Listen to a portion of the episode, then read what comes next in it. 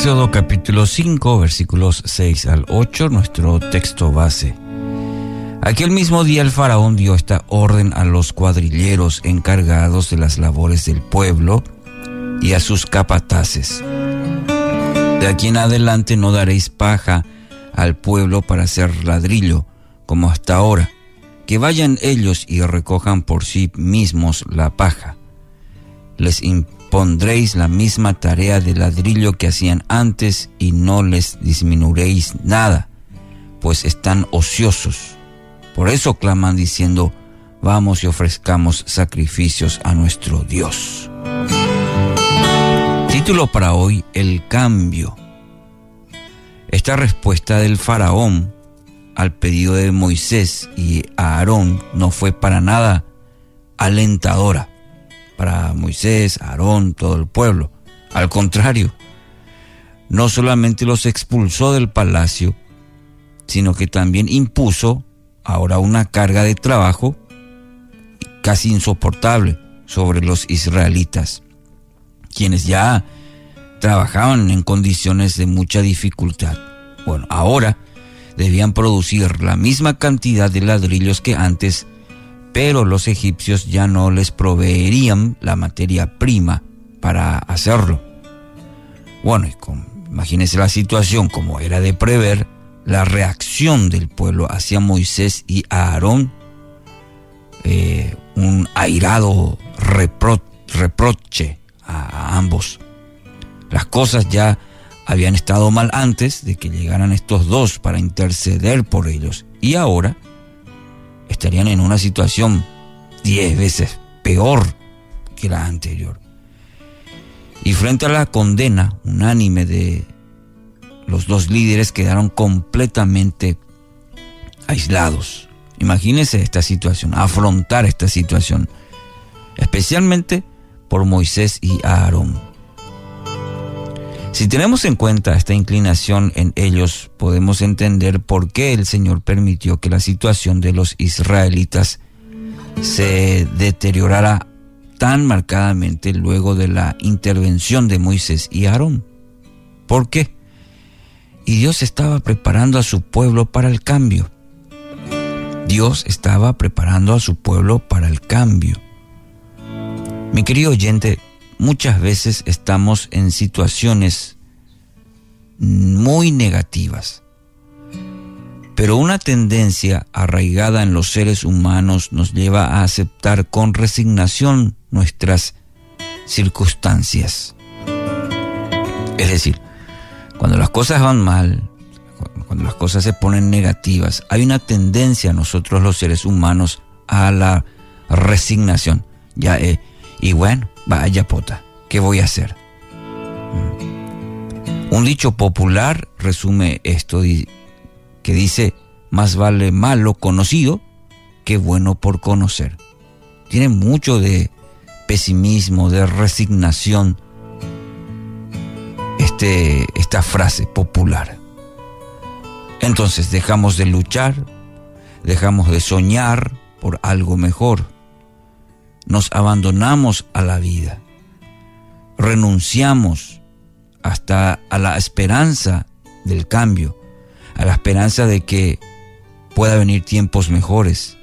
Y bien sabemos que cuando se ha perdido la esperanza, ¿qué pasa? Se ha perdido todo. Esa otra frase conocida, la esperanza es el último que se pierde, dice, ¿verdad? Entonces cuando se pierde la esperanza, se pierde todo. Y mucha gente hoy está así, en esa condición. Ha perdido la esperanza. Quizás esa esperanza estaba en alguna persona, en, algún familiar, en algún amigo, en, en alguna institución, inclusive en alguna iglesia, en algún líder. Pero hoy la condición es esta, suya. Ha perdido todo porque ha perdido la esperanza. Ahora, lo increíble es que aun cuando hemos perdido la esperanza, nuestro Dios, ¿sabe qué? Ese Dios sigue luchando por usted, sigue luchando por nosotros.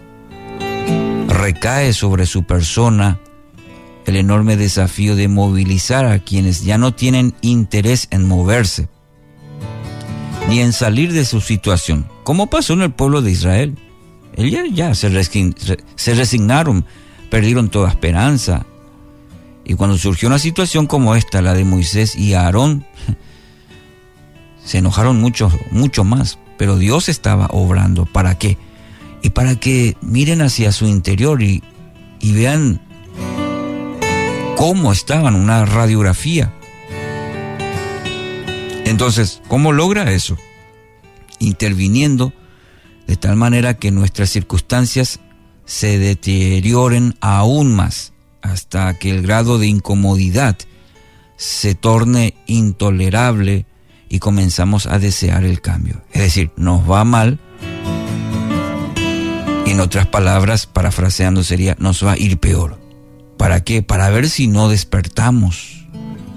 A veces esta es la única manera de movilizar a los que se han hundido en el pozo de la resignación. ¿Sí? ¿Para qué? Para que despertemos a esa condición. Hay otra, otro pensamiento muy popular que decimos en guaraní inclusive, de, de mal en peor, ¿verdad? a, esa idea. Y bueno, la misma, la misma cosa eh, en este pensamiento de que Dios muchas veces tiene que llevarnos a ese plano para hacernos entender de nuestra condición de manera que podamos eh, salir de ello mirando a Dios. Alguien ha dicho lo siguiente, Dificultad es, con frecuencia, una oportunidad no reconocida. Repito, dificultad es, con frecuencia, una oportunidad no reconocida. Mi querido oyente, ¿cómo reacciona usted frente a las dificultades? Quizás esté en medio de ellas o acaba de salir, o probablemente entre, entremos todos, porque es parte de la vida qué cosas puede hacer para buscar en ellas oportunidades que traen esas dificultades. Siempre traen oportunidades. Recuerde, siempre. Y propóngase hoy crecer, avanzar en medio de esas situaciones de, crisis, de dificultad. Bien puede ser que el que haya provocado la crisis sea Dios mismo no para eh, echarlo, para condenarlo, sino para que sea una oportunidad para hacer algo nuevo, para hacer algo mejor en su vida. Dios Padre, gracias porque cada crisis, cada situación es una oportunidad. Lo fue para el pueblo de Israel, para salir de una condición difícil, para que te muestres con gloria, con poder. Así también sea hoy en mi vida. Te muestres en medio de esta situación con gloria y poder. Pero hoy yo decido poner mis ojos en ti, toda esperanza sobre ti, mi amado Dios. En tu nombre, Jesús.